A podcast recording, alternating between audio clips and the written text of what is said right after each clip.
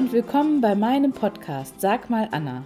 Ich bin Anna Paki und arbeite als Redakteurin bei RTV Gesund und Vital. Hier im Büro werde ich ganz oft zu Ernährungsthemen befragt. Ich bin nämlich Ökotrophologin.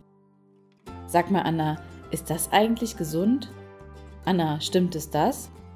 Und daraus ist die Idee zu diesem Podcast entstanden.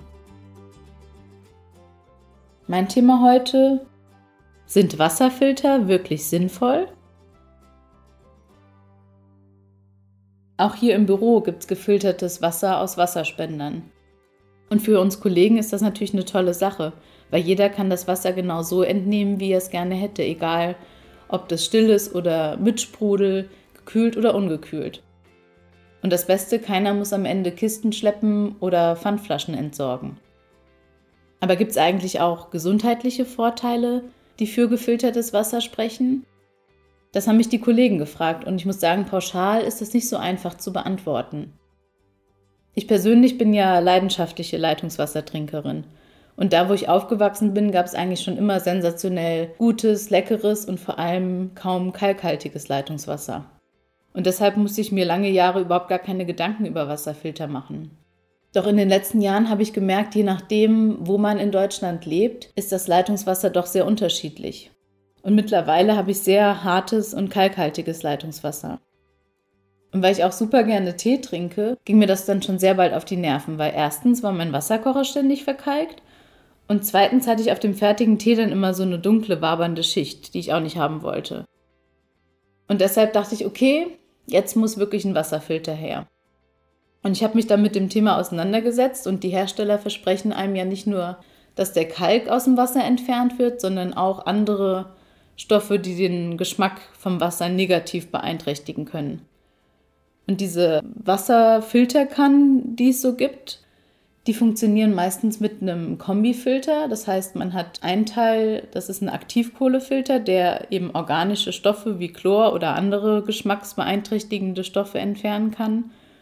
Und der andere Filter ist ein Ionentauscher und der tauscht positiv geladene Teilchen wie Magnesium und Calcium also die Stoffe, die hauptsächlich den Kalk bilden, gegen andere positiv geladene Teilchen, wie zum Beispiel Natrium, aus.